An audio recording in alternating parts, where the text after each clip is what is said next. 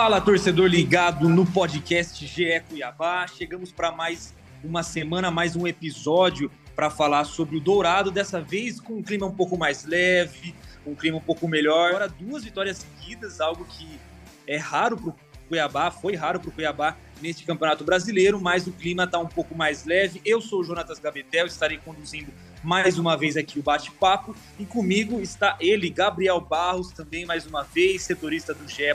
Globo, repórter da, da TV Centro-América. Fala, Barros, beleza? Fala Gabetel, fala amigos e amigas do GE Cuiabá. Finalmente, né? Chegou o dia da gente abrir o podcast com notícia boa, como você falou, Cuiabá conseguindo emplacar duas vitórias consecutivas. A última vez tinha sido lá no primeiro turno, justamente contra Havaí e Botafogo. Então, o Dourado respirando novos ares, DM praticamente vazio, Antônio Oliveira com uma. Então, muita coisa boa para a gente debater nesse podcast, mas com certeza com os pés no chão como o próprio treinador português falou, não tem nada ganho ainda. O Cuiabá ainda tem três jogos pela frente para confirmar a permanência na Série A.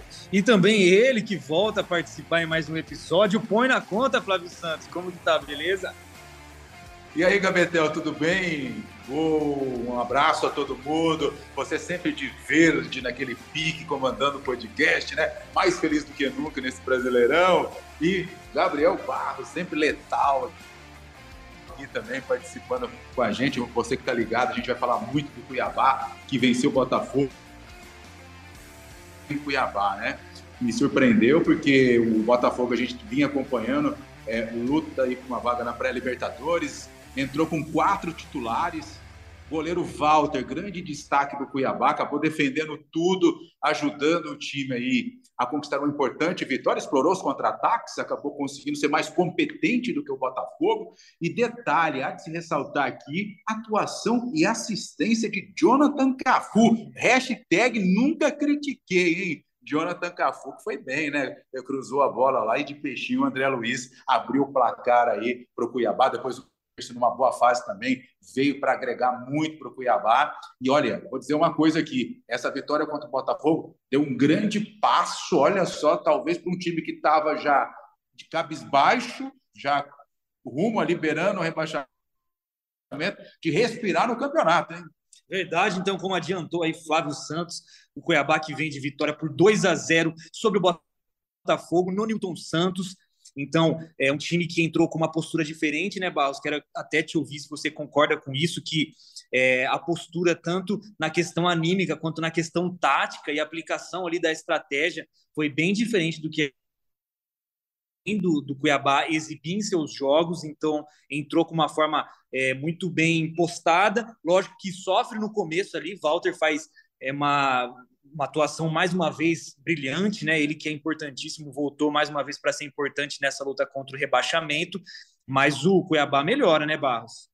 O Cuiabá sofreu principalmente ali no começo do primeiro tempo, né? Até, até conseguir abrir o placar, o Botafogo vinha criando mais, encontrava espaços ali no meio-campo, na intermediária, entre as duas linhas do Cuiabá para poder criar invadir a área. O Walter precisou fazer pelo menos três defesas importantíssimas. Então, pelo menos três defesaças, defesas do tamanho do Walter. No fim do jogo, você até destacou no ge.globo.mt os elogios do técnico Antônio Oliveira para o Walter. O Walter voltou e o Cuiabá já emplacou duas vitórias consecutivas. É, é um goleiro que passa uma confiança é, não só tecnicamente, mas também como liderança dentro de campo. É o que o Cuiabá estava precisando. E o Flávio destacou a vitória é, contra o Botafogo, que ela pode ser determinante é, para uma reviravolta do Cuiabá no Brasileirão. Eu destaco um pouco mais para trás, né? A vitória sobre o Havaí. Ela foi importância para a questão anímica, até como você destaca. O Cuiabá contra o Havaí ganha o jogo, mas não consegue ter uma atuação tão boa. O Antônio Oliveira ele repete, utilizando duas linhas de quatro, o Daverson mais à frente, o Marcão atuando ali entre as duas linhas, né? Às vezes o Marcão fazia até uma espécie de terceiro zagueiro para o Cuiabá ter uma linha de cinco atrás para poder segurar é, o Botafogo. É, destaca que o Dourado teve sim dificuldade no começo da partida, o Botafogo conseguiu criar, mas o Cuiabá manteve-se é, organizado, armado para o contra-ataque, e na primeira oportunidade finalmente conseguiu ser letal, né? Conseguiu é, aproveitar. Se eu não estou enganado, eu acho que foi a primeira e melhor oportunidade do Cuiabá no jogo, na escapada do Jonathan Cafu, que ele consegue criar, é, cruzar para o André Luiz, cabecear para o fundo do gol. Jonathan Cafu teve a primeira oportunidade dele como titular e funcionou, conseguiu parar bem ali pela direita. O Antônio destaca isso no fim do jogo. É o lado esquerdo do Botafogo, que tem o Marçal, que tem arrumado a lateral do Botafogo, o Jefinho um pouco mais à frente, que é um jogador de muita velocidade e drible em curto e longo espaço também. Então, com o Joaquim e o Jonathan Cafu pela direita, o Cuiabá conseguiu neutralizar é, as descidas do Botafogo em grande parte, apesar de que o Botafogo, é, destaco mais uma vez, conseguiu criar algumas boas oportunidades. Se não fosse o Walter, poderia ter aberto o placar.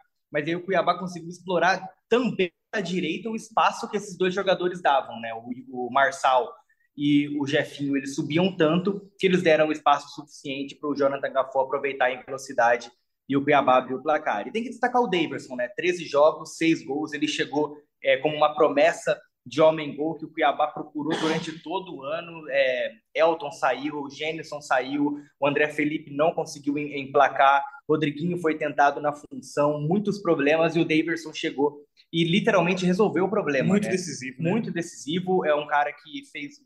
Ele tem dois gols dele só, que o Cuiabá não conseguiu sair com a vitória contra o Red Bull Bragantino, mas ele conseguiu ainda é, marcar o São Paulo também, contra o São Paulo no empate. Ele faz, é, ele faz o gol e o São Paulo empata já na reta final da partida. Então é um jogador realmente que chegou é, é, e está correspondendo às expectativas. É Walter lá atrás e Daverson mais à frente para poder resolver para o Cuiabá nessa reta final. Ô, Gabetel, detalhe, hein? Além do Cuiabá ter vencido duas seguidas, né, que fazia tempo que a gente não falava isso, é, essa vitória contra o Botafogo, é, a última, né, que levou o time a 37 pontos, além de ter vencido o jogo, a gente tem que destacar aqui que a rodada foi. Deu, o Cuiabá deu sorte também na rodada. Três resultados. já está à frente. Isso, só o Curitiba que venceu o Juventude nos acréscimos lá em Caxias do Sul, 1 a 0 o Juventude. Então a rodada foi muito boa para o Cuiabá. E eu até dizia, não sei se vocês concordam, que Juventude e Havaí praticamente estão rebaixados. Agora, restam duas vagas para esse rebaixamento. E eu acredito que três times vão disputar essas duas vagas, que seriam é, Atlético Goianiense, Ceará e Cuiabá. Desses três, dois caem. Eu acredito que o Coritiba vai cair. Estou com o Flávio, perfeito. E só para pegar nesse ponto que o Flávio falou sobre a rodada ajudar, a grande diferença que teve nessa rodada foi que o Cuiabá fez sua parte, né? Porque muitas Fora rodadas, ainda. exatamente, porque muitas rodadas anteriores a gente viu a rodada ajudar e o Cuiabá não fazia a sua parte. Perdeu para o Goiás aqui, é, empatou, enfim, jogos que poderia ter vencido e a rodada ali ajudando. Ceará perdia pontos, Atlético Goianiense perdia pontos e o Cuiabá não conseguia vencer. Dessa vez fez diferente, conseguiu um bom resultado, emplacou essa sequência de duas vitórias consecutivas. É até algo que o Antônio Oliveira falou bastante na coletiva, pés no chão, né? Porque apesar da, da sequência positiva, ainda tem muita coisa para ser resolvida e para ser disputada nessas últimas três rodadas, até porque o Cuiabá ele não pensa mais só nele. Ele, lógico que fazendo a parte dele, ele fica muito próximo de garantir essa permanência, né? Garantirá a sua permanência se fazer sua parte. Porém, tem que olhar também para os concorrentes e a tabela também dos concorrentes, né? Então, a sequência é boa, mas é pés no chão porque não tem nada definido se a gente for analisar a próxima rodada, né, restam três, mas se a gente for analisar a próxima, o Ceará vai enfrentar o Corinthians na Neoquímica Arena. O Corinthians já está é, garantido na fase de grupos da Libertadores, mas acredito que vai tentar terminar o ano é, depois de uma decepção é, na derrota da final da Copa do Brasil, é, jogando em casa, com o apoio da torcida. É, a expectativa é de que o Corinthians jogue para vencer o jogo. Mas vai com time misto. Vai com time misto, mas é aí que, é, aí que mora o, o, o problema, né? É aí que mora o perigo, porque é, o time misto vai querer mostrar serviço, né? São jogadores que estão procurando espaço até para a próxima temporada. O Atlético Goianiense joga fora de casa contra o Fortaleza, que vem fazendo um retorno impressionante, e o Cuiabá joga em casa contra é, um, possivelmente um time misto do Palmeiras também. Já campeão brasileiro, já campeão né? brasileiro, bem focado, exatamente. Mais nada. Então o Cuiabá tem condições de manter essa boa sequência. É uma, uma vitória que veio num momento muito bom. Eu, eu destaquei na análise para o ge.globo.mt nas últimas semanas a gente falava que o Cuiabá parecia que a cada semana os problemas aumentavam, né? E é, de uma semana para cá, pelo menos essas coisas, é, o Antônio, o departamento médico conseguiram estancar um pouco é, esses problemas que vinham jorrando. O Cuiabá hoje tem um DM praticamente vazio. Camilo voltou de uma forma inesperada, Walter voltou de forma inesperada, então foram duas surpresas é, para escalar seu time. Hoje só o Wendel segue como desfalque, mas o Antônio já tem o Sid Clay novamente, tem o Igor Carius também, então tem mais peças à disposição. São duas vitórias seguidas, o emocional, sem dúvida, está é, tá mais tranquilo, os jogadores estão mais é, emocionalmente é, melhores, mais confortáveis para poder desempenhar o melhor futebol. Então, o Cuiabá tende a continuar nessa sequência. É óbvio, como você falou, o Cuiabá oscilou muito durante todo o campeonato, a gente não sabe como vai ser daqui para frente, mas o momento é bom e o Antônio precisa aproveitar isso. Só para ainda arrematar, um, vai ter um jogo direto, né? Havaí e Ceará, né? Vão se enfrentar nessa rodada. Mas olha só a sequência, como que vai ser emocionante. Detalhe, desde a 18ª rodada, no primeiro turno contra o Atlético Mineiro, que o técnico não conseguia manter o mesmo time, né? De lá para cá, jogadores do departamento médico, suspensões, é, impediram né, que o Cuiabá mantesse aí a mesma equipe, aquela base de mesma equipe para a sequência do campeonato. E agora com esses, é, e ele até citou isso, né, que foi importante ele ter esses jogadores, aqueles considerados titulares, à disposição, e isso fez diferença, principalmente contra o Botafogo. Contra o Havaí, não, porque foi as duras penas que o Cuiabá ganhou com aquele golaço do PP já no acréscimos. Mas agora, vamos torcer para que o time tome uma base, um rumo né, de uma boa sequência contra o Palmeiras, se somar um pontinho já é considerado uma vitória, né? Contra o Palmeiras, campeão brasileiro, que a gente não sabe se vai vir com o time titular ou não, é uma incógnita, mas o Cuiabá dentro de casa eu acho que tem que ir com a faca nos dentes. Essa é a verdade, né? Para conseguir somar pelo menos um pontinho, porque depois tem uma outra pedreira. O, o Atlético Mineiro está em busca de vaga na Libertadores, então não vai dar moleza lá no Mineirão, a gente sabe que é difícil mas não é impossível. Né? O Cuiabá também tem que armar estrategicamente uma boa formação tática aí, principalmente, né, para conseguir pontos, porque a rodada é, decidir em casa, o emocional vai contar muito. Um estádio lotado, se o Coritiba tiver precisando somar pontos, vai ser pior ainda, porque na minha opinião, eu acho que o Coritiba tem um bom time. Tem um bom time Coritiba. E eu, na minha opinião também Coritiba não cai. Por isso que eu não coloco ele naquela lista de três times que vão disputar duas vagas para a Série B do ano que vem. E para também reforçar e ressaltar a importância dessa sequência positiva do Cuiabá, o time pode garantir a permanência já no Campeonato Brasileiro de 2023, né, da Série A, nessa rodada, é, dependendo aí de uma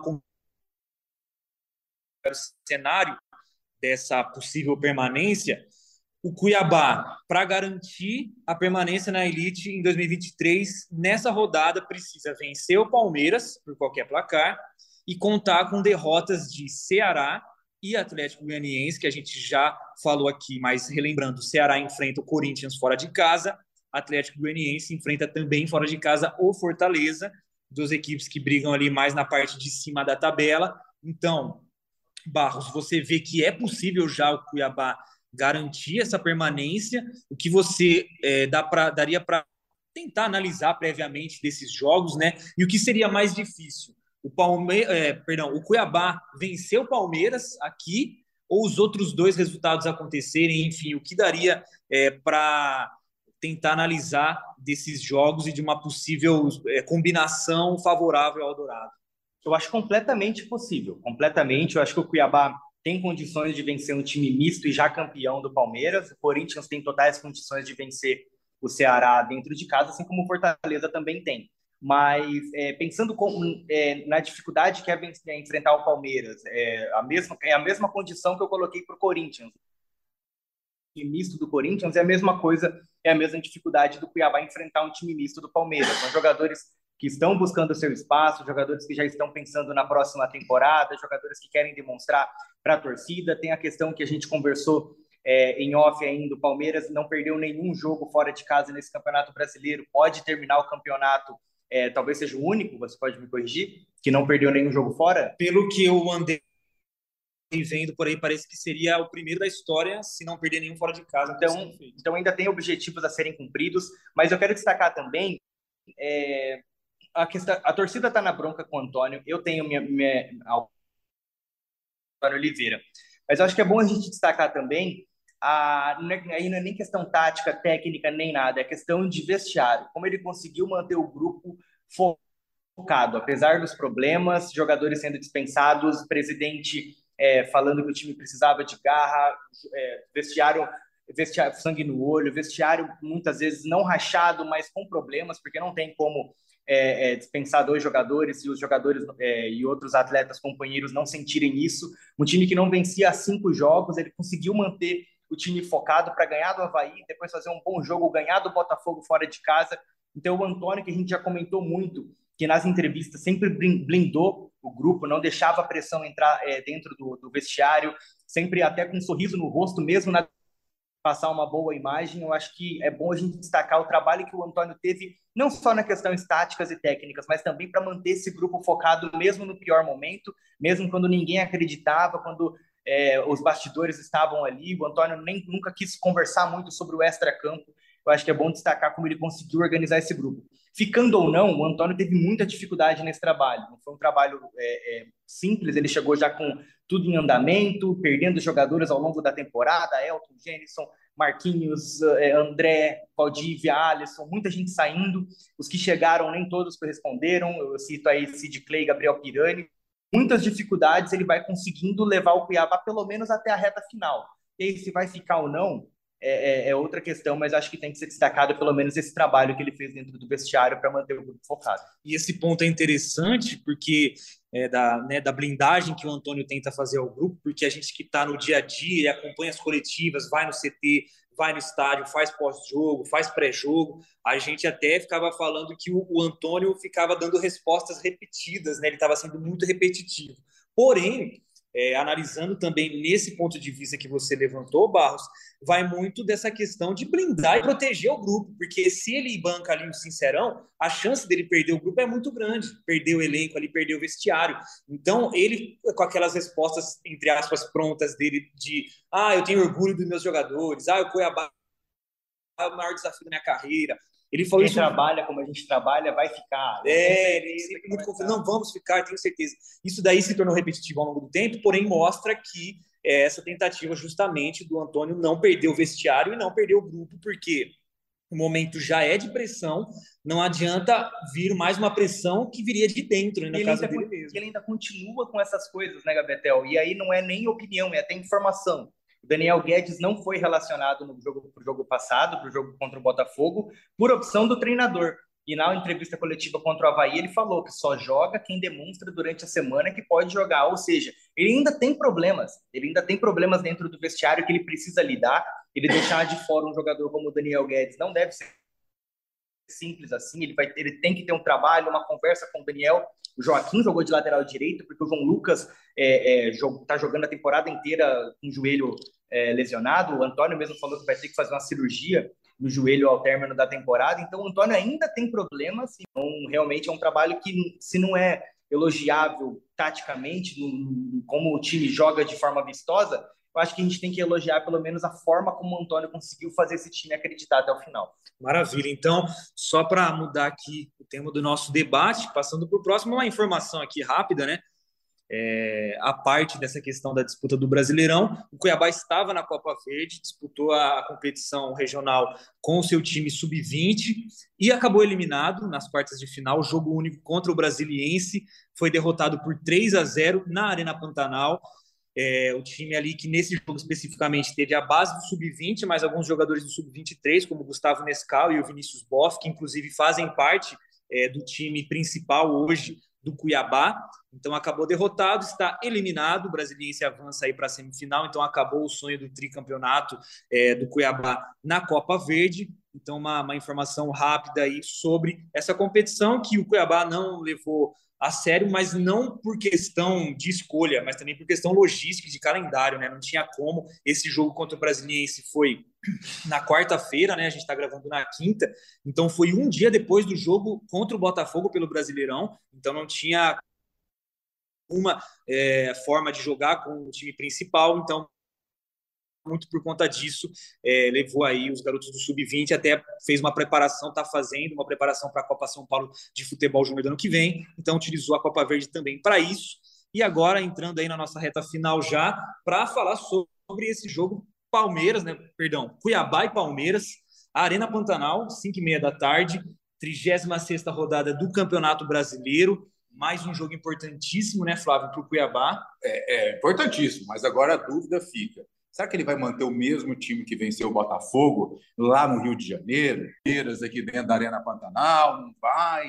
Essa é a dúvida que fica, né? Porque se você for analisar, eu ainda volto a bater nessa tecla, não podemos deixar para decidir na última rodada contra o Curitiba, porque daí pode bater cabeça, pressão psicológica pode vir com tudo, né? E pode, de uma certa forma, atrapalhar. Então, se conseguir somar um pontinho aqui contra o Palmeiras, talvez um pontinho contra o Galo lá em BH, né? E mais um pontinho, talvez, contra o, o Coritiba na última rodada, talvez precise jogar só pelo empate. Então fica essa dúvida. Não sei o que vocês acham. Será que ele deve manter o mesmo time? Será que Daniel Guedes volta para a lateral direita para o time ter um pouquinho mais de intensidade ali no ataque para tentar pressionar o setor defensivo? Não sei. O que vocês acham? É, acho que a grande dúvida mesmo é essa escalação, até porque a gente está falando aqui que o time foi bem contra o Botafogo, mas dentro do contexto do jogo e dentro da estratégia pensada pelo Antônio, né, Barros? Ele coloca ali, inclusive, até o, o Joaquim para atuar como lateral direito, ah, por vezes fazendo um terceiro zagueiro. O Jonathan Cafu também, na sua primeira oportunidade como titular, é, entra ali na ponta direita, ele que nunca jogado, inclusive ele inverte o lado do André Luiz, que costuma jogar pela direita, jogou aberto na esquerda, mas isso foi claramente estratégico. Então, acho que a grande dúvida é nessa manutenção da escalação. Queria até ouvir se você desse jogo contra o Palmeiras e também já trazer para a gente informações é, sobre o time disponível em si, é, porque é importante, um dos pontos importantes nessa reta final tem sido justamente esses retornos, né? É como a gente falou, né? Os retornos eles foram fundamentais. É, a gente fala do Walter e do Camilo, mas o Felipe Marques é um jogador que, que, que foi muito importante o seu retorno, principalmente pela saída do Valdívia e também do Alisson. O Antônio Oliveira estava quase sem opções ali para escalar o ataque. Dessa vez ele tem praticamente força máxima, só não tem o Wendel fora da temporada por uma lesão no, no ligamento anterior do joelho direito, então o Wendel está fora e o resto ele tem todos à disposição, não tem ninguém por é, desfalque por lesão, não tem desfalque por suspensão, então realmente vive um momento diferente das últimas rodadas, onde sempre tinha alguém fora, né? Se não era o Sid Clay, era o Carius, se não era o Carius, era o Camilo, era o Osório, muita gente fora, agora ele tem todos já à disposição, você tem até informação é, que o Osório ele estava já em transição, mas acredito que já esteja voltando, deve estar à disposição do Antônio Oliveira para a partida contra o Palmeiras, e aí não é informação, é opinião. Eu acho que repetir a escalação ele não deve repetir, até porque ele é, ele colocou o Joaquim como lateral direito até por uma, por uma questão muito estratégica, como a gente já debateu, para segurar o lado esquerdo do Botafogo. Eu acredito que o Joaquim não deve jogar novamente na lateral, é, na lateral direita, mas eu acho que a formação ele deve manter. Mas deve entrar com três zagueiros? Eu acho que ele deve manter com quatro. quatro? Eu acho que ele deve manter o esquema com quatro, três, quatro três. defensores. Quatro defensores. Quem seria? Paulão? Não, não, não, não, ele mantém é, a dupla de zaga com Joaquim e Marlon. Eu acredito que o Carius pode ficar na lateral esquerda e alguém fazer a lateral direita. Mas uma linha de quatro defensores normais, dois zagueiros e dois laterais, e aí três meio-campistas e três uma formação, mas vai enfrentar um time muito forte, né? Então, dependendo de como o Palmeiras vem, ele pode colocar um zagueiro a mais para tentar proteger a Sim. entrada da área. Então, o Antônio ele joga muito de acordo com o adversário. Nem sempre dá certo, é. mas é difícil a gente cravar qual vai ser a formação, porque vai depender muito de, do Palmeiras que vem. E eu também não tenho informação aqui já confirmada de qual Palmeiras que vem jogar. Então, vai depender muito disso. Eu, se fosse o Antônio, quem sou eu, mas eu manteria o 4-3-3, porque é um, aparentemente é um, é um. flui melhor o jogo do Cuiabá, flui melhor o contra-ataque, mas aí ele vai escalar de acordo com o Palmeiras. Enfim, finalizar e encaminhar para o nosso fim aqui. Há três rodadas, o Flávio Santos, nós fizemos aqui um levantamento né, Barros, de, de, de, quantos pontos o Cuiabá terminaria. Inclusive, a gente foi até citado na transmissão do jogo contra o Goiás. O Jaime Júnior é, falou sobre essa, esse levantamento que a gente fez aqui, né? O Flávio, Ele falou em 40 pontos, o Barros tinha falado em 41 e eu 42. Por enquanto ninguém bateu, né? Eu tô Mas, perto. É, o mais perto é o Flávio Santos.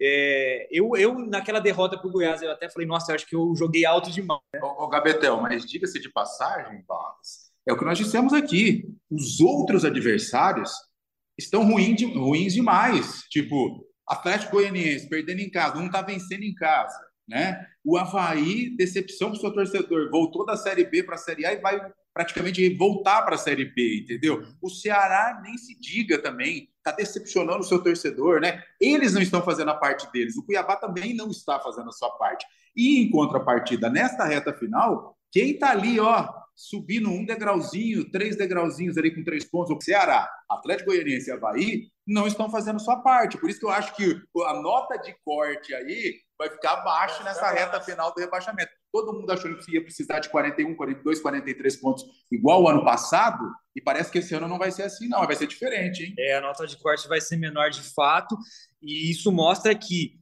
vai salvar quem vai é, e vai salvar quem errar menos, né? É. O menos pior ali, digamos assim, vai se salvar para a Série A do ano que vem.